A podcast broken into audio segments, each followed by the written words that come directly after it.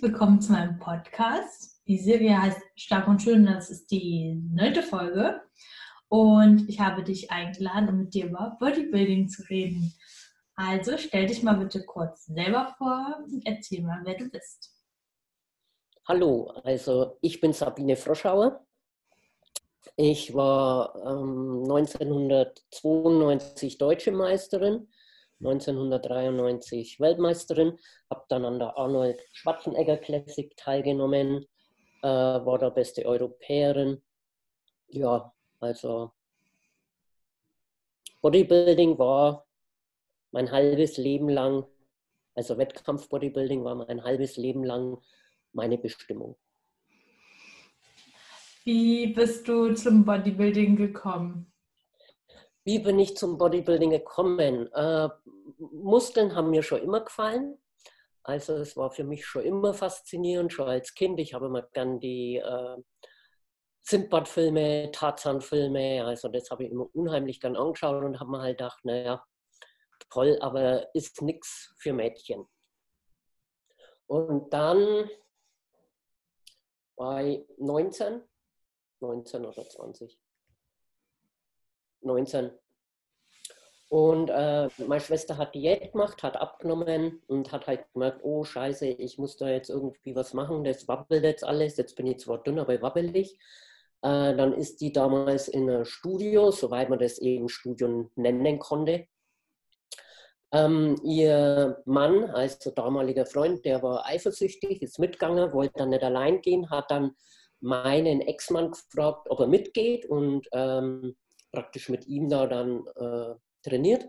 Und dann hat halt meine Schwester gefragt, na dann geh halt du bei mir mit, dann bin ich auch nicht allein. Und dann war ich halt drin, Probetraining gemacht, hat mir natürlich sofort Spaß gemacht. Es war ja eh meins, also ich war schon immer kräftig, ich war noch nie ein schwaches Kind oder irgendwie erzierliches Mädchen. Äh, so Reckel- und Blusentyp war ich auch nicht. Also ich war da sofort daheim äh, meine Schwester und mein Schwager waren dann relativ schnell wieder weg vom Studio und wir, also mein Ex-Mann und ich, haben halt richtig Feuer gefangen. Dann, ähm, dann ist es halt äh, drum gegangen, eben Meisterschaften, weil sie mich da im Studio schon immer mal angespitzt haben und haben gedacht, wie Meisterschaften? Also es geht ja gar nicht äh, als Frau. Und dann war da auf der Theke mal eine Zeitschrift gelegen. Boah, ich, kann, ich glaube, es war eine Sportrevue. Und ich blätter da so und sehe, oh, Frauenwettkämpfe, Frauen auf der Bühne. Da haben wir gedacht, toll, das will ja. Ähm, es aber noch nicht so wirklich fest in meinem Kopf verankert. Ich habe halt einfach gesagt, toll, das will ja.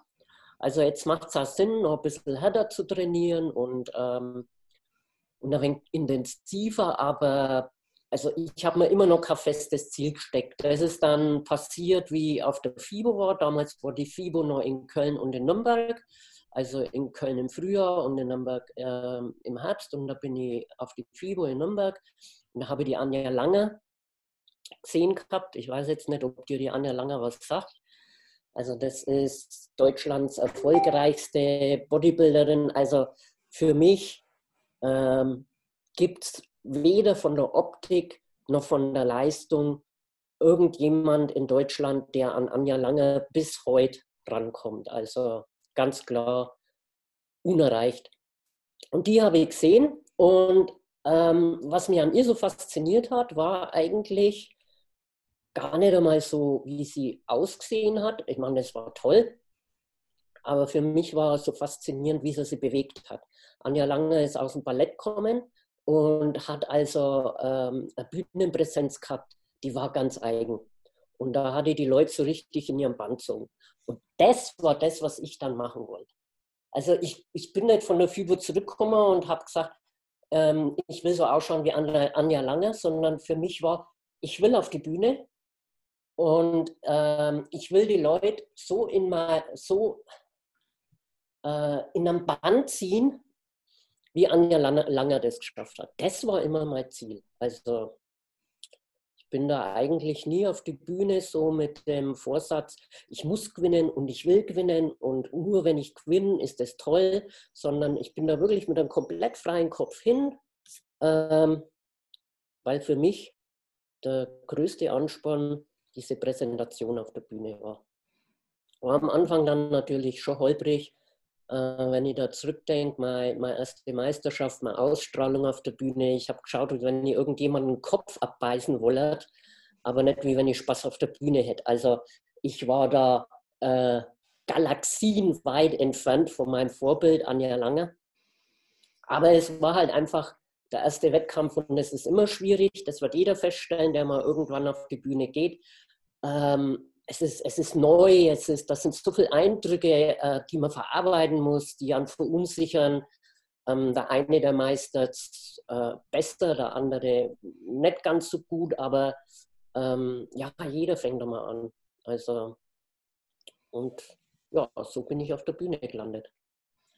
Wie war so deine allererste Vorbereitung, deine Diät und wie sah dein Training da so aus damals?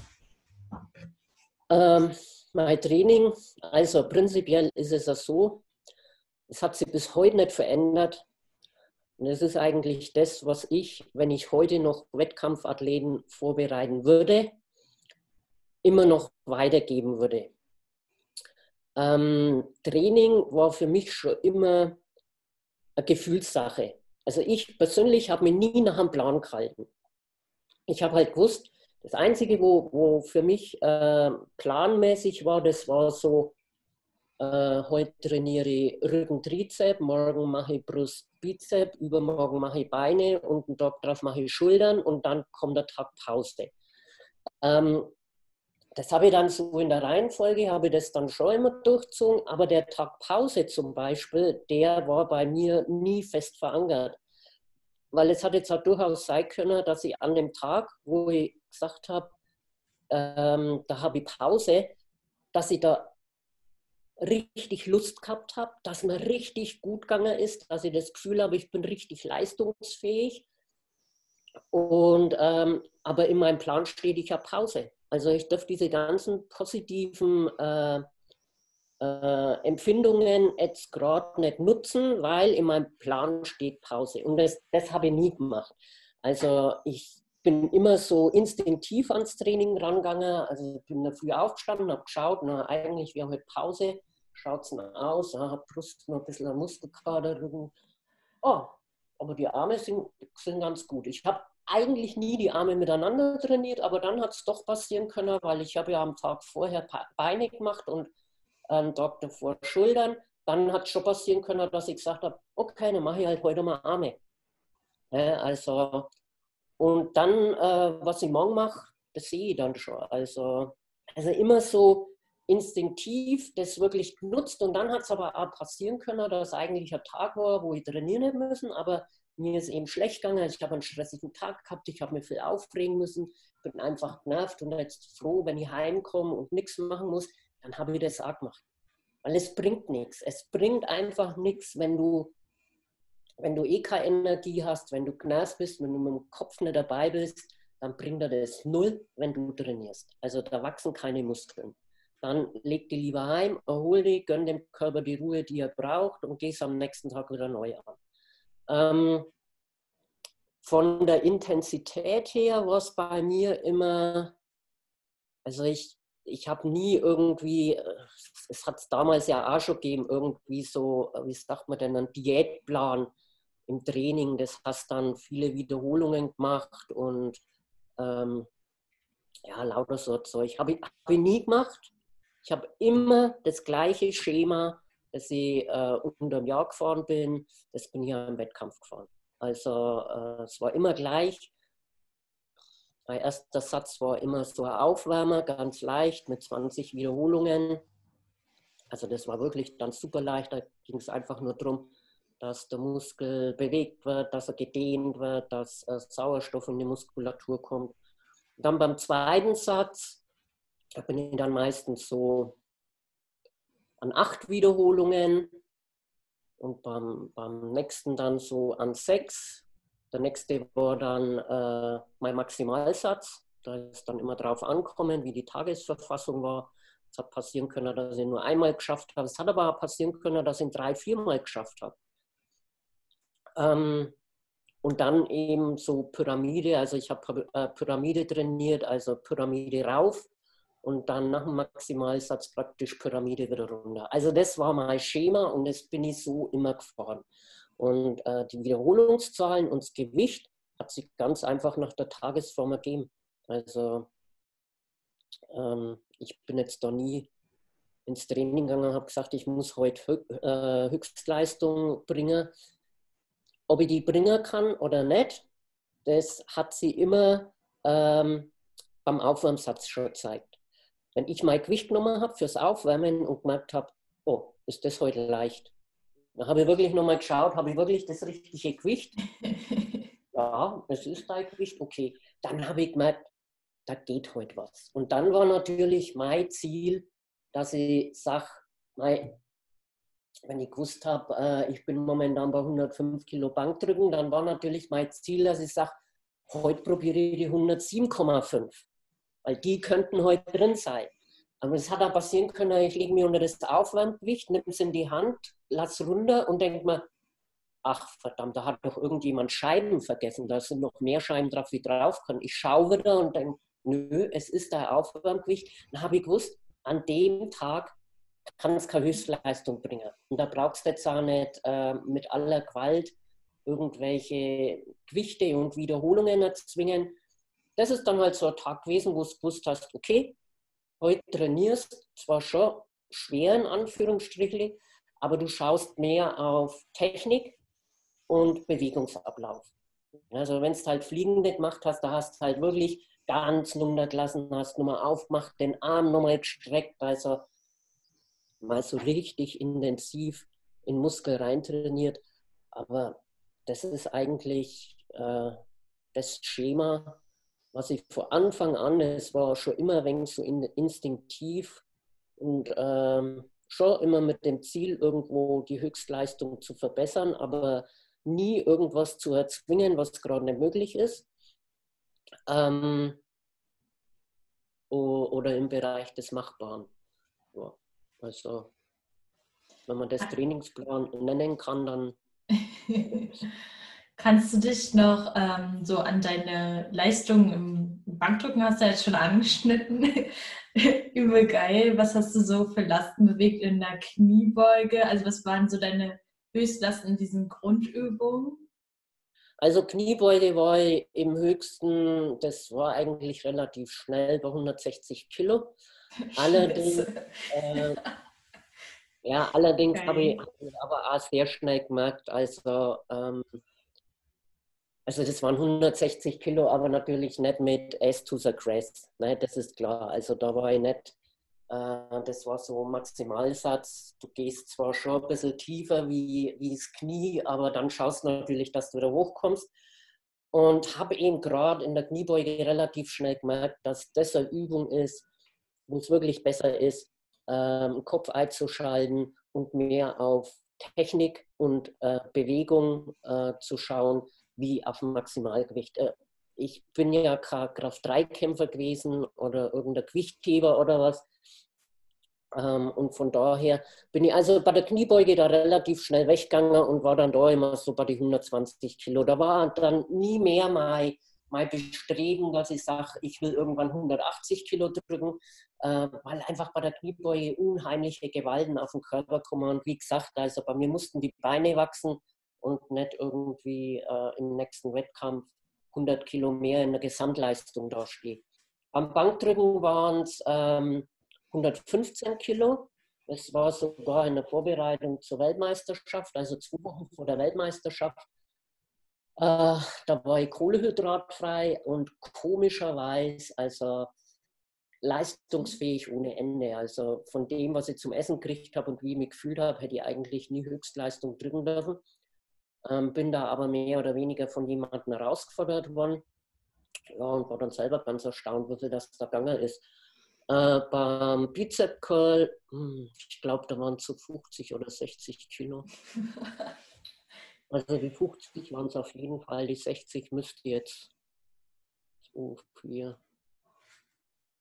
Ja, so zwischen 50 und 60 Kilo. Ist immer darauf angekommen, was die Stange gewogen hat, mit welcher Stange das ich trainiert habe. Ne? Aber so mal Klimmzüge, also wirklich sauber und korrekt, fünf mal zehn.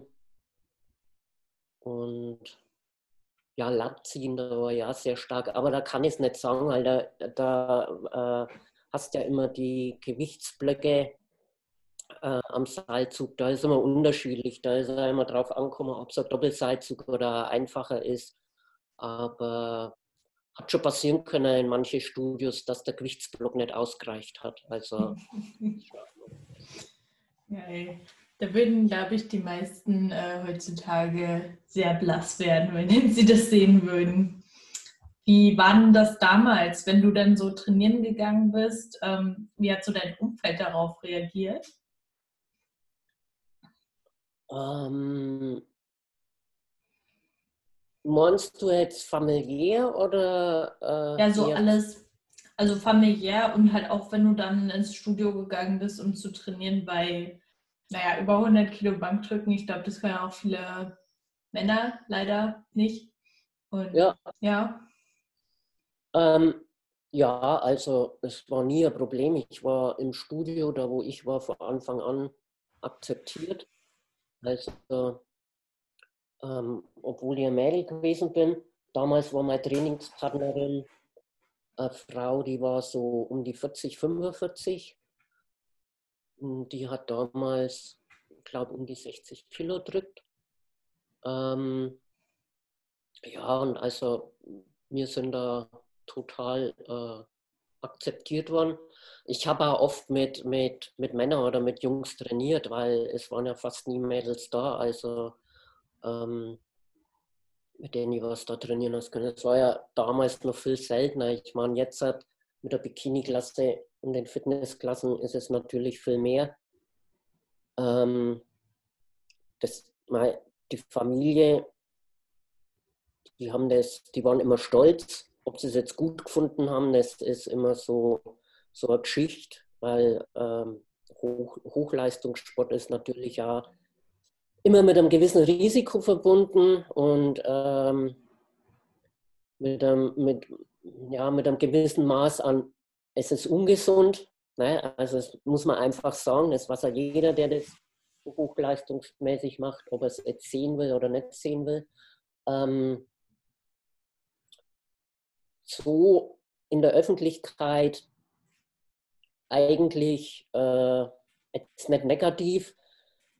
Bin aber allerdings auch nicht der Typ gewesen, der im Muskelshirt oder im Trägershirt oder irgend sowas äh, durch die Stadt oder zum Einkaufen gegangen ist oder weggegangen ist. Also ich habe immer so diese typischen Oldschool-Shirts angehabt, wo der Ärmel mindestens bis zum Ellenbogen runtergegangen ist ähm, ich meine, ich war sicherlich sehr viel breiter wie manch andere Frau oder Mädel, aber ich habe jetzt nicht äh, irgendwie da schlechte Erfahrungen gemacht.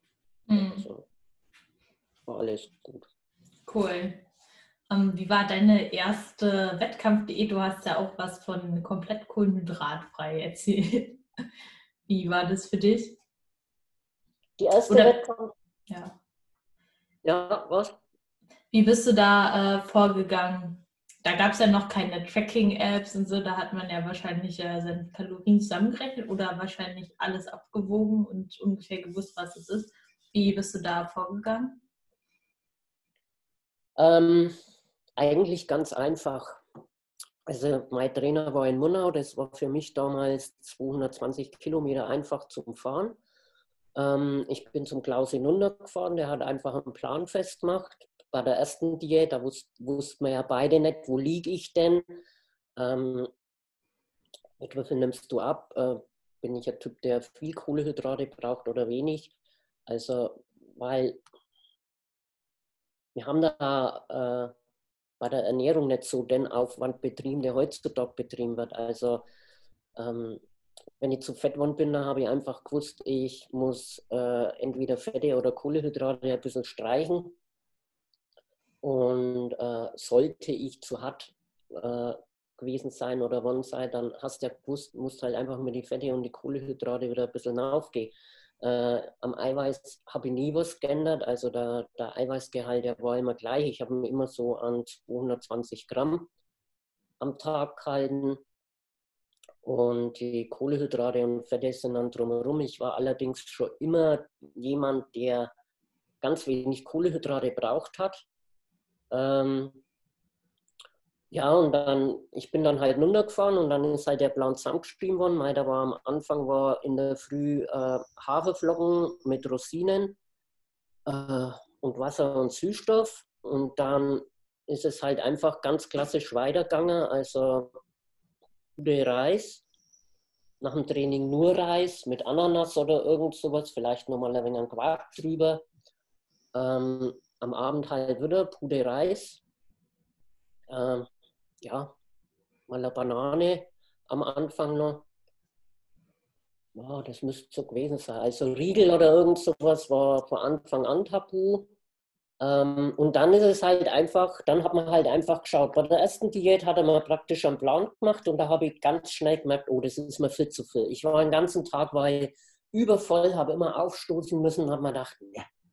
Also da, da habe ich mich auch nicht wohl gefühlt. Und dann haben wir halt einfach äh, angefangen drunter zu kürzen.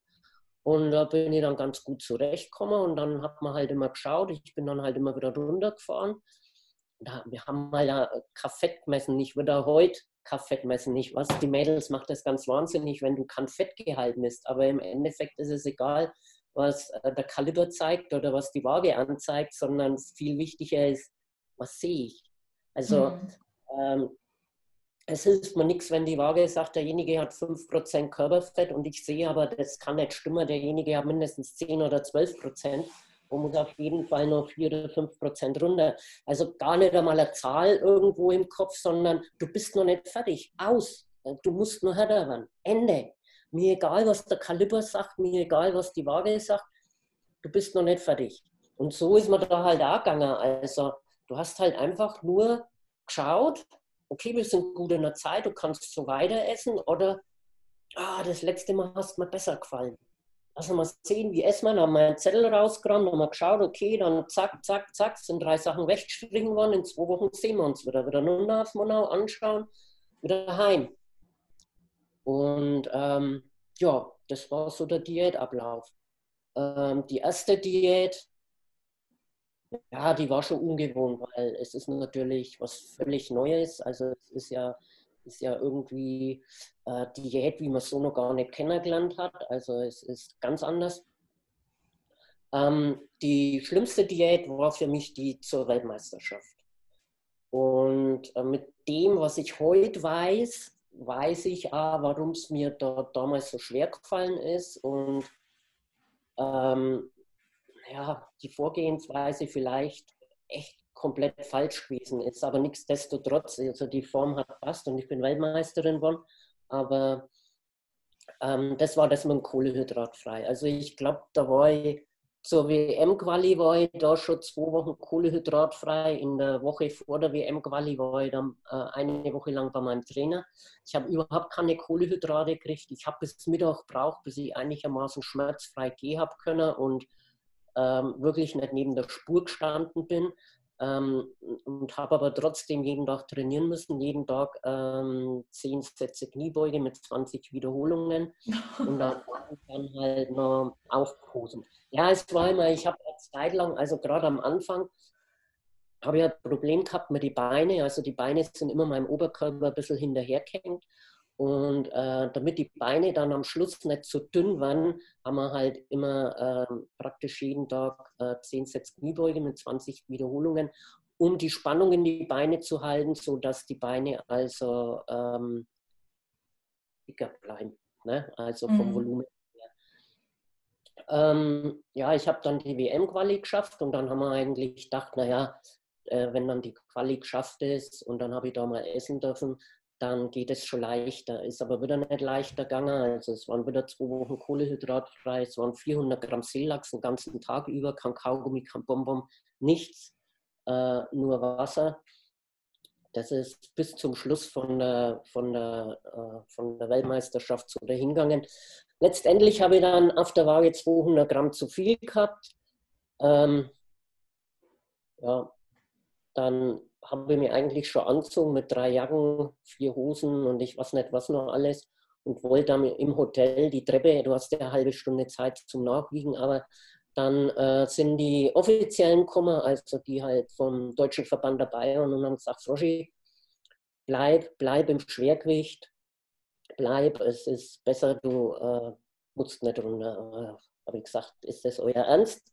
Weil ich will jetzt nicht, dass dann äh, am Schluss hast, ja, ähm, wir haben im Schwergewicht zwei gehabt, weil die Froschi Gewicht nicht geschafft hat. Nein, nein, bleib, bleib. Also dann war ich halt mit 57,2 war ich dann im Schwergewicht und das Schwergewicht ist bei 57 losgegangen. Also und mhm. 200 Gramm drüber. Und damals, was ich war, ja also die leichteste Schwergewichtsweltmeisterin. Äh, ob das heute noch so ist, weiß ich nicht, ob sie da was geändert hat. Aber das ist halt jetzt auch wieder sowas normalerweise. Es gibt ja so viele, die sie echt das so im Kopf machen mit, mit der Bühne und äh, mit Abschneiden und so.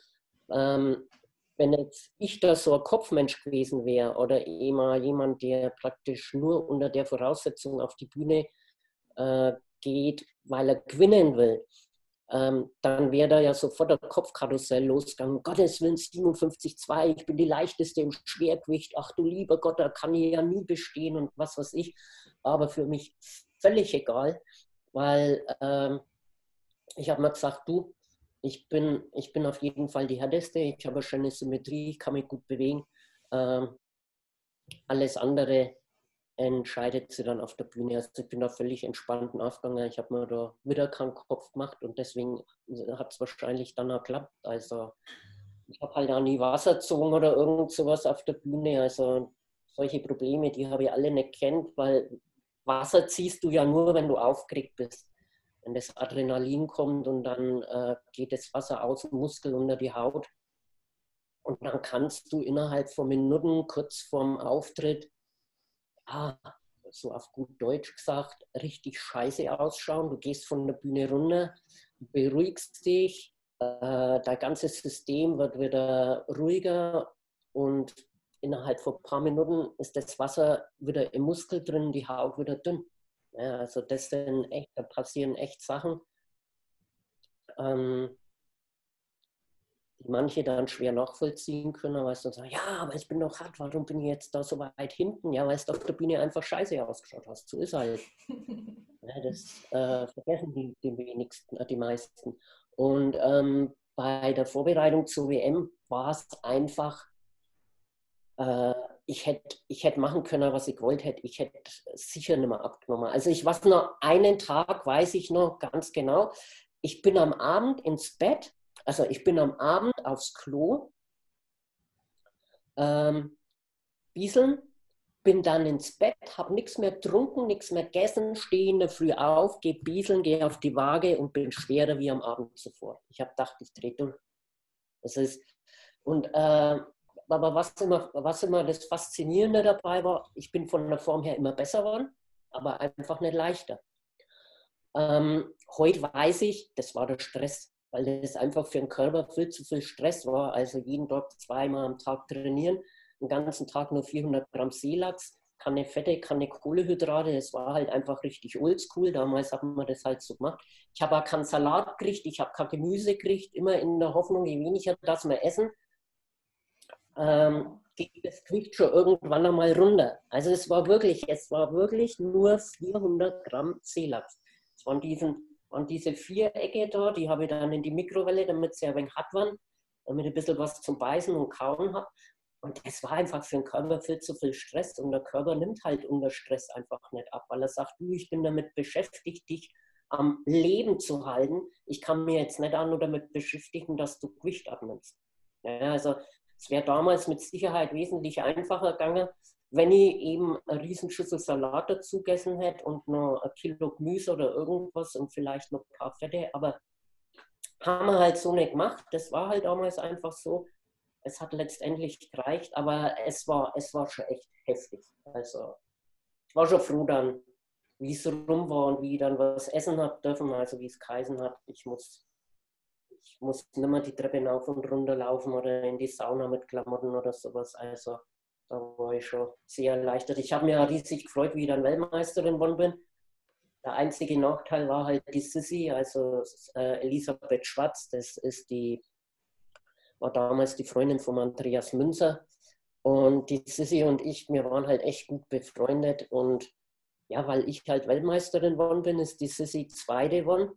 Und die Sissy hat es dann nie mehr geschafft, Weltmeisterin zu werden. Das war, also so wie ich mich gefreut habe, war dann auf der anderen Seite halt das, Mann, scheiße. Aber ja, so ist es halt einfach im Sport. Mhm, kann ja nur einer gewinnen. Ja. Hattest du auch ähm, so nach deinen Bühnenshows oder nach deinen, ähm, genau nach den Vorbereitungen Probleme wieder so zuzunehmen, dass du das naja, das, dann übertreibt man ja vielleicht und äh, hat damit Probleme, dass man wieder ein bisschen softer wird. Wie seid ihr da vorgegangen oder hast du, dir das egal, weil du genau wieder dein nächstes Ziel im Kopf hattest? Ähm, bei der ersten Diät hat es mich komplett zerlegt. Also da habe ich diesen Fressflash gehabt dann, wie dann eben viele, ich glaube, bei der ersten Diät haben.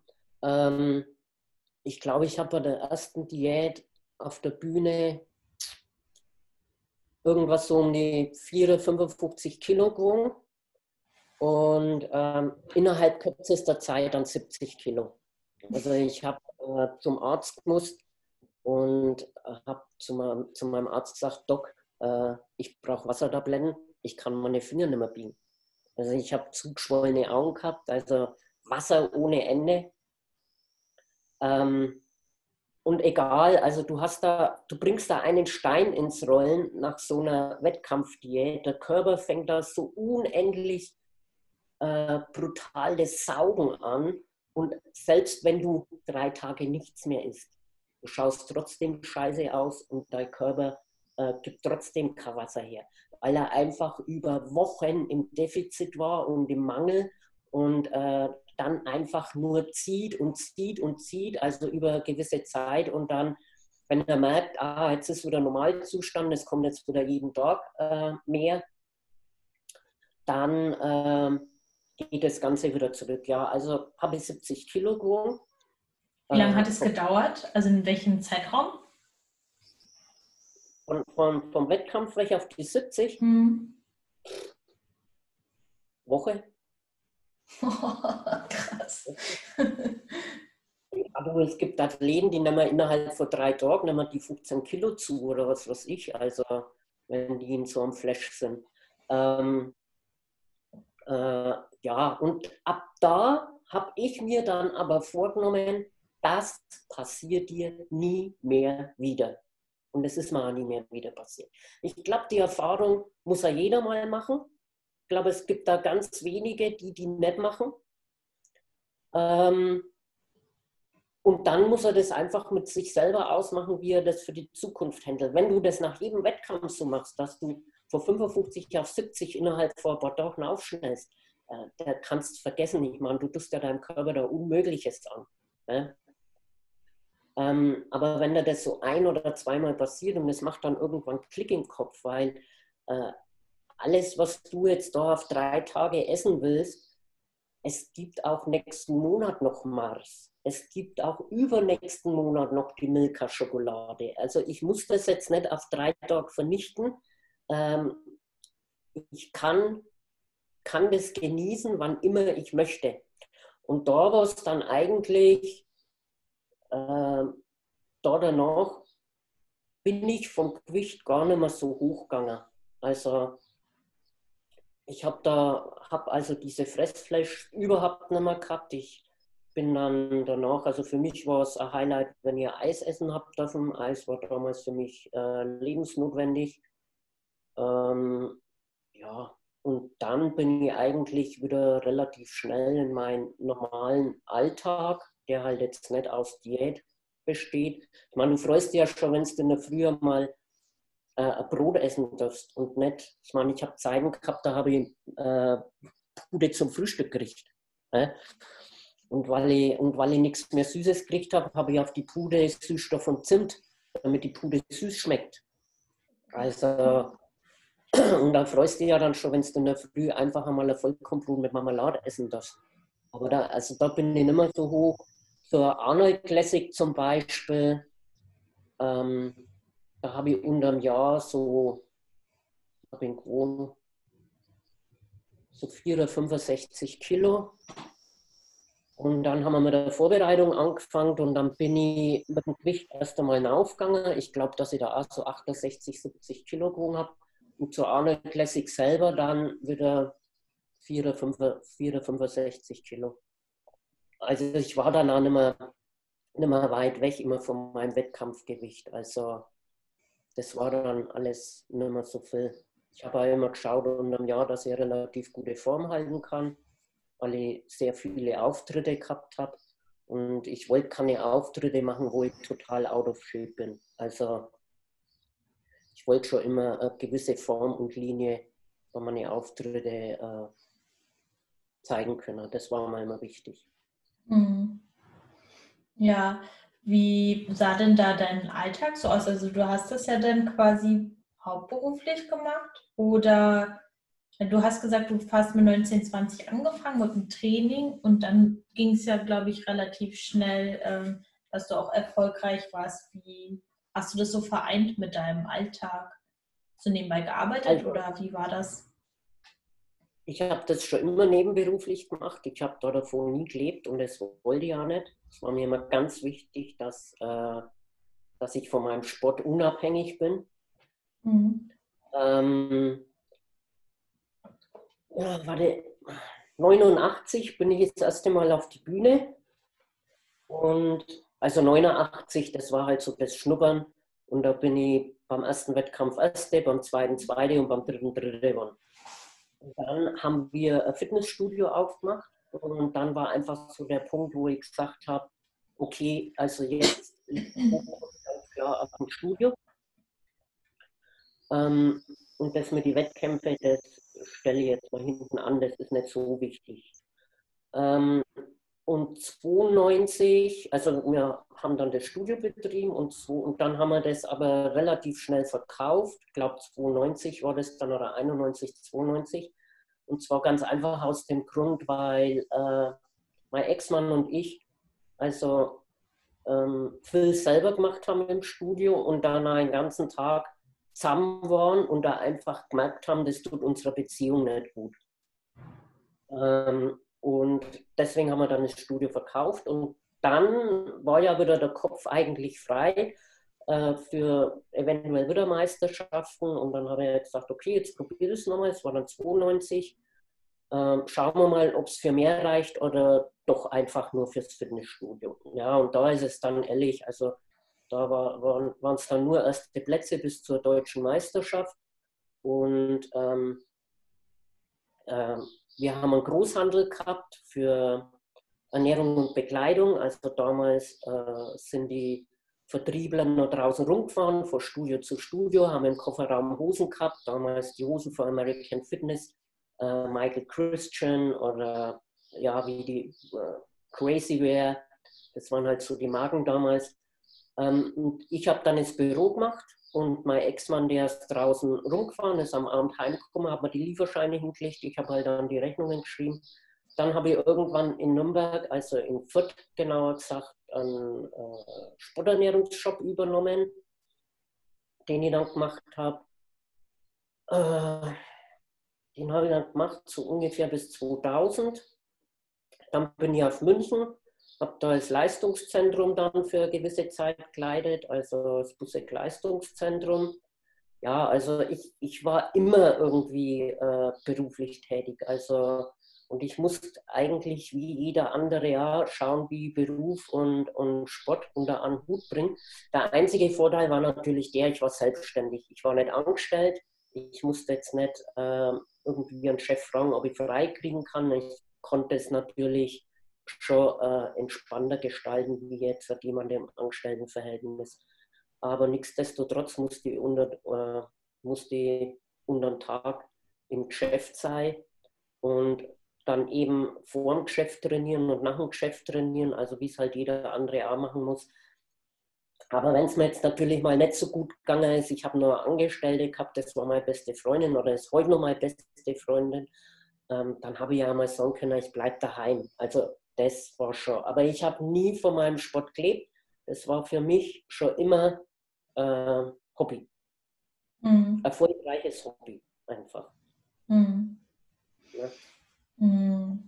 Warum hast du dann nachher gesagt, okay, Bodybuilding ist jetzt vorbei? Ich glaube, du hast ja dann auch äh, ein bisschen, warst du auch Trainerin dann für andere, hast bestimmt auch andere vorbereitet. Ähm, wie war das dann, dann zu sagen, ich beende jetzt meine glorreiche Karriere? Ähm, den Entschluss habe ich fast nach der Arnold Classic. Ich ähm, war 1994 war ich auf der Miss Olympia ähm, und dann eben 96 im Frühjahr auf der Arnold Classic. Und da hat dann jeder zu mir gesagt, ähm, Froschi, noch zwei, drei Jahre und dann bist du ganz vorne dabei. Und dann haben wir so gedacht, mh, okay, und was habe ich dann? Ich meine, ähm, es, ist, es ist ja eigentlich jedem klar, dass äh, das auch bedeutet, also das war ja kein Natural Bodybuilding, da brauchen wir ja jetzt nicht rumreden, und dass das dann ähm, ja auch bedeutet, eventuell äh, mehr von bestimmten Substanzen einzunehmen. Ähm, dann ist es aber halt einfach, äh, ich bin eine Frau und ich wollte da immer Frau bleiben. Ich meine, ich war schon immer buschikos in meiner Kindheit, in meiner Jugend. Ich bin auch heute noch so eine Haut, mit Haut drauf. Und, äh, aber letztendlich äh, doch eine Frau und ich wollte mich nie mit meinem Mann um einen Rasierapparat streiten müssen. Und ich habe halt wirklich schon, äh, schon Frauen gesehen, wo ich mir gedacht habe, wow, hoffentlich passiert mir das nie. Also Körperbehaarung von Kopf bis Fuß, wenn du eingeölt hast. Also ich habe noch nie, es, ich habe noch nie einen Mann eingeölt, einen, einen Bodybuilder eingeölt, der so stoppelig war wie diese Frau. Also und das waren für mich immer so Erlebnisse, wo ich dann teilweise wirklich Albträume gehabt habe, wo ich mir gedacht habe, hoffentlich passiert mir das nicht. Und dann war halt eben jetzt diese Entscheidung, okay, in zwei, drei Jahren kann es ganz vorne dabei sein. Aber was habe ich dann davon? Wenn jetzt sollte ich es wirklich schaffen, äh, Arnold Classic zu gewinnen oder Miss Olympia zu werden, was, was habe ich davon? Also es war damals, waren ja dann auch schon, da ist dass schon die ersten Fitnessmeisterschaften waren. Da mussten sich die Bodybuilding-Frauen mit den Fitnessfrauen die Preisgelder teilen. Und dann war das Preisgeld für so einen ersten Platz 20.000 Dollar. Gut. Und dafür hätte ich jetzt praktisch mehr Risiko eingehen müssen. Ich bin bis zur Arnold Classic mit wirklich sehr, sehr wenig, sehr weit kommen. Heute nimmt, und das meine ich so, und das ist auch größtenteils so, heute nimmt jede Bikini-Frau, die was nimmt, es nimmt ja nicht jede was, aber jede Bikini-Frau, die was nimmt, die nimmt mindestens genauso viel wie ich, wenn nicht sogar mehr, wie ich zur Arnold Classic genommen habe. Also ich bin wirklich mit wenig weit gekommen. Oder Hast du das gleich von Anfang an gemacht, eigentlich? Ähm, nee, nicht von Anfang an. Also das, das, äh, das ist sowas, was heute auch anders ist. Also du, für dich war früher, früher war einfach klar, du musst das mal trainieren und einen Grundstock legen. Ne? Und wenn du deine, deine Körper, deine eigenen Möglichkeiten ausgereizt hast, dann kannst du darüber nachdenken oder dann ist es eventuell sinnvoll, an sowas zu denken, äh, das zu nehmen. Heute ist es ja ganz anders. Äh, heute macht man Probetraining und denkt schon darüber nach, wo kann ich mal was sagen. Äh, ich will unbedingt was nehmen, weil das muss schnell gehen und ich muss der Tollste und der Beste und der Größte werden. Ähm, heute so. Ich habe immer ein so das Gefühl, der Spaß im Hintergrund gerutscht und äh, der, der, der falsche Ehrgeiz nach vorne. Also wir haben halt damals einfach das Trainieren angefangen, weil wir Spaß gehabt haben. Wir waren eine Clique, wir haben uns da getroffen. Du bist Sonntag in der Früh um 10, äh, waren wir im Studio gestanden und ähm, da waren wir dann sechs oder acht Leute. Dann, was trainierst du? Ja, ich mache Beine. Hey, scheiße, habe ich gestern trainiert. Was trainierst du? Ja, ich mache Brust. Ja, cool, Brust, müsst ihr auch machen. Trainieren wir zusammen? Ja, trainieren wir zusammen. Okay, also das war so. Und dann hast du trainiert und am Schluss warst du noch miteinander an der Theke gesessen, dann hat jeder nur drei, vier Riegel gegessen oder was weiß ich und dann Kaffee getrunken oder man hat einfach nur wenig geratscht und dann ist wieder heimgegangen zum Essen. Da haben wir sowas miteinander unternommen. Also ähm, und heute, wenn, wenn ich so in die Studios schaue, ist, äh, findet man das selten bis gar nicht mehr. Jeder trainiert so seinen Stiefel vor sich hin, jeder hat irgendwelche Stopsel in die Ohren, äh, will, will überhaupt nicht reden, will überhaupt keinen Kontakt, ähm, ist einfach absolut fokussiert auf äh, ja, seine Leistung und Gewicht bewegen. Also das ähm, war jetzt bei uns damals dann doch ein bisschen ja, freier, lockerer. Ähm, ich habe dann so nach zwei Jahren Training, habe ich dann also mit Substanzen. Aber wie gesagt, also ich, mein Trainer hat da immer gesagt, äh, ich muss jetzt noch was, was ich, irgendwas dazu nehmen oder ich muss mehr nehmen. Und ich habe immer eine Zahl im Kopf gehabt, wo ich gesagt habe, diese Zahl werde ich nie überschreiten. Ich meine, die Zahl ist lächerlich. Wenn ihr die heute Abend sagt, das klappt eh keiner. Äh, und wenn der dann zu mir gesagt hat, äh, mehr oder was anderes, habe ich gesagt, nee. Weniger essen, mehr trainieren, okay. Mehr nehmen wir, was anderes nehmen wir, nein. Dann geht es halt einfach nicht. Ende Gelände. Und ich habe halt dann praktisch 96 für mich entschieden, dass man das nicht wert ist dass sie jetzt praktisch äh, vielleicht nur zwei, drei andere Sachen dazu nehmen muss, die vielleicht gar nicht mehr will oder die mir gar nicht gut tun. Weil für mich war die Relation einfach, die hat nicht gestimmt. Das Risiko, was ich jetzt da eingehe, ähm, mit dem, was ich rausholen kann. Hätte ich die Möglichkeit gehabt, sagen wir mal, äh, wie im Tennis, eine halbe Million zu gewinnen. Also damals hast du eine halbe Million für einen Wimbledon-Sieg gekriegt weiß nicht, was man heute kriegt. Wenn die Möglichkeit bestanden hätte, dann wäre das Risiko vielleicht eingegangen, weil dann hätte ich gesagt, okay, ähm, soll die gewinnen, habe ich eine halbe Million, nehme ich 100.000, lass mich ganz Körper lasern, lass die ganzen Schäden wieder herstellen, kaufe mir noch ein geiles Auto, lege den Rest auf die Zeiten, äh, Altersversorgung ist gesichert. Das ist irgendwo eine Relation, wo ich sage, dafür kann man schon mal ein Risiko eingehen. Das ist ja wie wenn jemand in, einer, in einem Atomkraftwerk arbeitet, der kriegt ja entsprechendes Gehalt, der verdient entsprechend viel, geht aber natürlich auch jeden Tag ein Risiko ein. Und so hätte ich es da halt auch gesehen. Aber nicht für 20.000 Dollar. Mhm. Ich meine, was sind denn 20.000 Dollar? Jetzt verglichen mit äh, irgendwelche Schäden, die da dann bleiben. Und das war dann, für mich war 96 schon klar, ich mache keine Wettkämpfe mehr ähm, habe es aber nicht offiziell äh, mitgeteilt. Ich habe dann immer nur Auftritte gehabt, also äh, ob das jetzt Meisterschaften waren oder ähm, FIBO oder irgendwelche anderen Veranstaltungen. Es waren dann manchmal Messen, ähm, 200 Meilen von Nürnberg oder am Nürburgring die deutsche Tourenwagenmeisterschaft. Also das sind alles so Sachen, wo ich, wo ich Auftritte gemacht habe. Und das habe ich noch bis 2000 gemacht. Und dann habe ich mir gedacht, irgendwie, glaube ich, wird es für die Leute jetzt langweilig, weil es, es war wirklich damals so, wenn eine Meisterschaft gewesen ist, wäre es ein Gaststar, dann war halt schon auf viele Meisterschaften ich Gaststar. Und ich, ich wollte nicht langweilig werden. Ich wollte fürs Publikum nicht langweilig werden. Und habe mir dann gedacht, ähm, jetzt ist, glaube ich, ein guter Zeitpunkt zurückzudrehen. Und das war dann 2000. Ich habe dann 2003 nochmal einen Auftritt gemacht für einen Albert Busseck.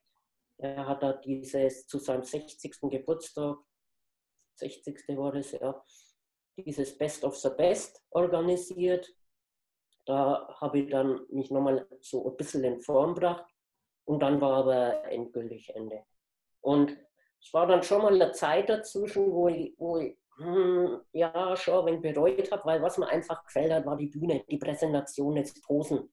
Also mir hat nicht der Wettkampf gefällt, sondern die Präsentation. diese Kür, dieses Posen zur Musik.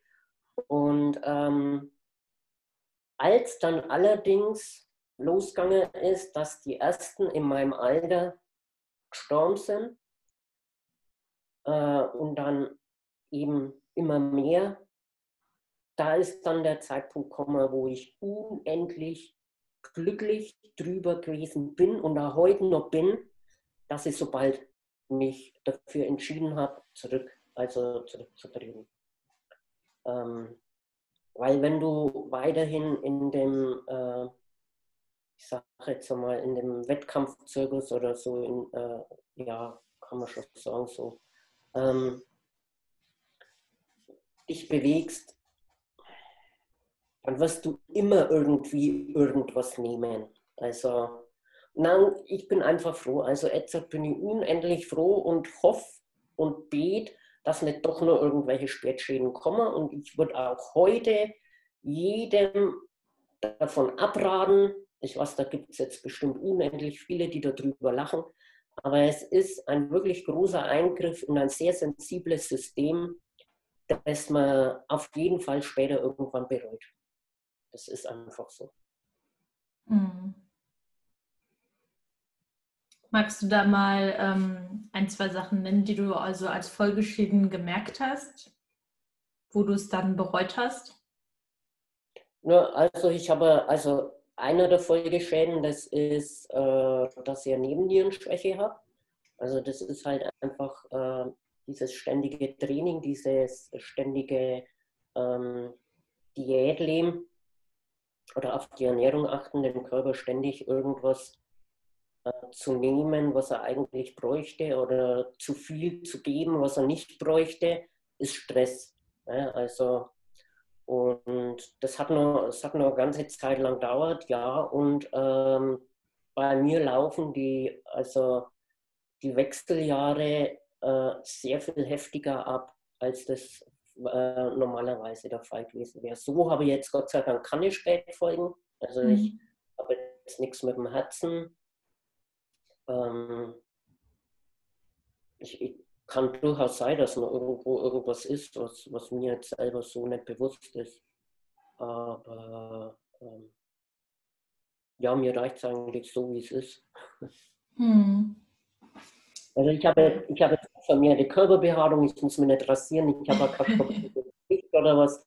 Also das ist für mich alles so unendlich wichtig, äh, dass, dass das alles nicht eintroffen ist. Und ja, so, also so habe ich jetzt nichts. Gott sei Dank. Ne? Also ähm, man weiß ja nicht, wie es gewesen wäre, wenn ich dann länger dabei gewesen wäre. Also mhm. das immer nicht vergessen. Es kommt ja immer darauf an, was machst du, wie lang, in welcher Intensität. Wenn ich jetzt heute mal eine Aspirin nehme, dann schädige ich meinen Körper nicht. Wenn ich jeden Tag ein Aspirin nehme, dann wird es schon anders. Wenn ich irgendwann jeden Tag drei Aspirin nehme, dann kommen die Nebenwirkungen und irgendwann auch Folgeschäden. Und so ist es halt mit allem. Ne? Ja, ja. Ja, ähm, ich stecke ja quasi gerade in der Vorbereitung. Nächstes Jahr will ich das erste Mal auf die Bühne gehen. Ähm, was, was würdest du jetzt so, so jemanden, der so in den Startlöchern steht wie ich, ähm, ans Herz legen wollen? bis auf, ähm, ja, also ich werde auf jeden Fall natural starten. Ähm, aber abgesehen davon, so für das Training, für die Ernährung, was kannst du da so ähm, für Tipps geben? Also mit Training, ich, ich kann immer jedem wirklich nur empfehlen, ob das jetzt falsch oder richtig ist. Man, es führen viele Wege nach Rom. Ich bin nach wie vor ein Verfechter von geh nach deinem Instinkt, hör auf deinen Körper. Also fühl in dich rein. Und das ist das, was einen, einen guten Kraftsportler oder Fitnesssportler, na, sagen wir es anders, das ist das, was die Spreu vom Weizen trennt. Wenn du für dich und deinen Körper äh, ein Gehör und ein Gefühl hast. Ja? Wenn du das nicht hast, äh, dann ist es einfach schwierig, weil wie willst du jemanden, der das nicht hat, sagen, er muss, äh, spürst du Muskel, also du musst einen Muskel spüren. Es, es, gibt welche, die trainieren einfach und dann sage ich, spürst du das im Trizep? Nö, ich spüre das in der Schulter. Die, die haben überhaupt kein, äh, Bewusstsein für ihren Körper oder für Bewegung.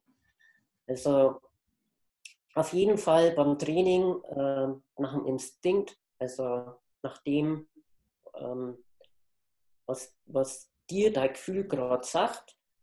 Äh, bei der Ernährung, ja, bei der Ernährung, gerade wenn man, wenn man natural startet, was ich, was ich sehr gut finde und ich habe also jetzt schon sehr viele Naturalathleten vorbereitet, ob das Frauen sind, aber auch Männer. Äh, und bin da immer wirklich sehr stolz darauf, auf jeden, äh, der da auf die Bühne geht und einfach zu sehen, was man erreichen kann, ähm, ohne ein Risiko einzugehen. Äh, von der Ernährung, ja, einfach schauen, dass man, dass man so clean wie möglich ist, aber auch nie vergessen bei allem, was man tut, äh, dass man nur ein Leben hat. Also nie zu verbissen. Das ist da sowas, was ich nie gemacht habe. Mhm. Also ich, ich habe wirklich das ganze Jahr über mindestens habe ich bestimmt 80 Prozent wirklich mich gut ernährt und, und äh, äh, vom Trinken und alles so. Aber wenn ich dann irgendwo gewesen bin und es war Crochet oder irgendwas, du dann, dann ist da halt auch mal der Düben Gummibärli reingerutscht. Und wenn da dann einmal eine Flasche Rotwein vorbeigefahren ist, dann habe ich die auch nicht vorbeifahren lassen. und gesagt, da ist Stopp, Ende. Also ich bin dann auch mal mit einem dicken Kopf und da hat mich nicht, da, da, da hätte ich nie gesagt, nein, das darf ich nicht, nein, das kann ich nicht. Also das macht ihn nicht besser und nicht schlechter. Du hängst ja nicht jeden Tag an der Flasche. Also du hast da nur ein Leben, genießt das Leben, hab Spaß am Leben, hab aber auch Spaß an deinem Sport. Und ja, sie, sie ist nicht zu verbissen. Also das ist was, das dich eher von dem, was du erreichen willst, wegbringt, als hinbringt. Mhm. Also gewisse Gelassenheit. Es gibt so viele, die auf die Bühne gehen. Es kann nicht jeder gewinnen. Was, was wichtig ist, ist, dass du auf der Bühne stehst und für dich weißt, ich hätte nichts besser machen können. Und dann stehst du da stolz um und präsentierst das, was du hat, erarbeitet hast. Und ganz egal, wer neben dir steht. Weil selbst wenn die jetzt besser sind wie du, dann bist du das nächste Jahr auch besser. Du brauchst ja ein Ziel. Und es ist ja dann nicht schlimm, wenn die, es ist nie, es ist nie äh, schlimm, gegen jemanden zu verlieren, der gut ist. Also das, das heißt nicht, dass man selber schlecht ist. Das heißt halt einfach, man ist noch nicht so weit. Aber das macht ja nichts. Das ganze Leben ist ein Wachstum und Veränderung. Du hast nach dem Wettkampf dann wieder ein Ziel. Du weißt genau, wo deine Schwächen sind, was ändern musst, damit das nächste Mal das besser ist. Und es gehört immer auch ein bisschen Glück dazu. Das ist einfach so. Ne? Also zu dem Thema Glück zum Beispiel, bei der Weltmeisterschaft, da ist äh, eine Athletin gestartet, das ist eine Russin gewesen, Natalia Monikofene. Äh, eine Symmetrie, Proportionen, Muskeln, also, also Wahnsinn. Eine Form. Und die ist auf der Weltmeisterschaft gestartet. Also in meiner Klasse. Die ist in dem gleichen Jahr im Frühjahr Europameisterin geworden. Äh, in Budapest. Da war jetzt Zuschauer und Betreuer dabei. Ähm, und da sind wir dann wieder beim Kopf. So, wenn du jetzt rein davon ausgehst und hörst, Natalia Monikofine macht mit, ein Kopfmensch, ach du Scheiße, da brauche ich gar nicht auf die Bühne, weil die schlägt eh keiner. Also der klappt schon in sich zusammen, der zieht schon Wasser äh, einen Tag vorm Wettkampf, aber das ist eben die völlig falsche Einstellung, denn äh, entschieden wird am Tag X. Das ist so. Und letztendlich war es so, Natalia Monikofini war völlig out of shape. Ich bin erschrocken, wie ich die gesehen habe, wie die sich ausgezogen hat.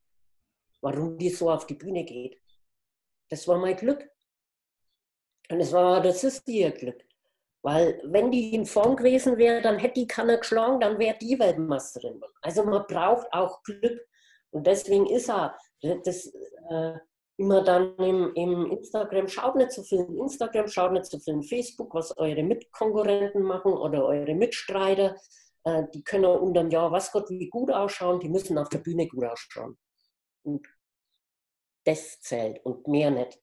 Und nicht schon vorher und ja, aber den kann ja nie schlagen, aber der, dann lass bleiben, dann bleibt daheim. Falsche Einstellung. Hm. Weil es ist, es ist immer der Tag X ist entscheidend. Hm. Das ist schön. Das hast du schön gesagt und das ist auch ein sehr schöner Abschluss des Gesprächs. Danke auf jeden Fall, dass du das alles so mit mir geteilt hast. Aber ich werde dich sicherlich am Wochenende noch ein bisschen löchern. machen, dann, dann können wir am Wochenende gleich ein bisschen posen. Ich hätte ein Verbesserungsvorschläge. Ja. Ja, auf jeden Fall. Da bin ich ganz gespannt. Ja. Ähm, ich freue mich schon total. Und ja, ich beende mal ganz kurz die Aufnahmen hier.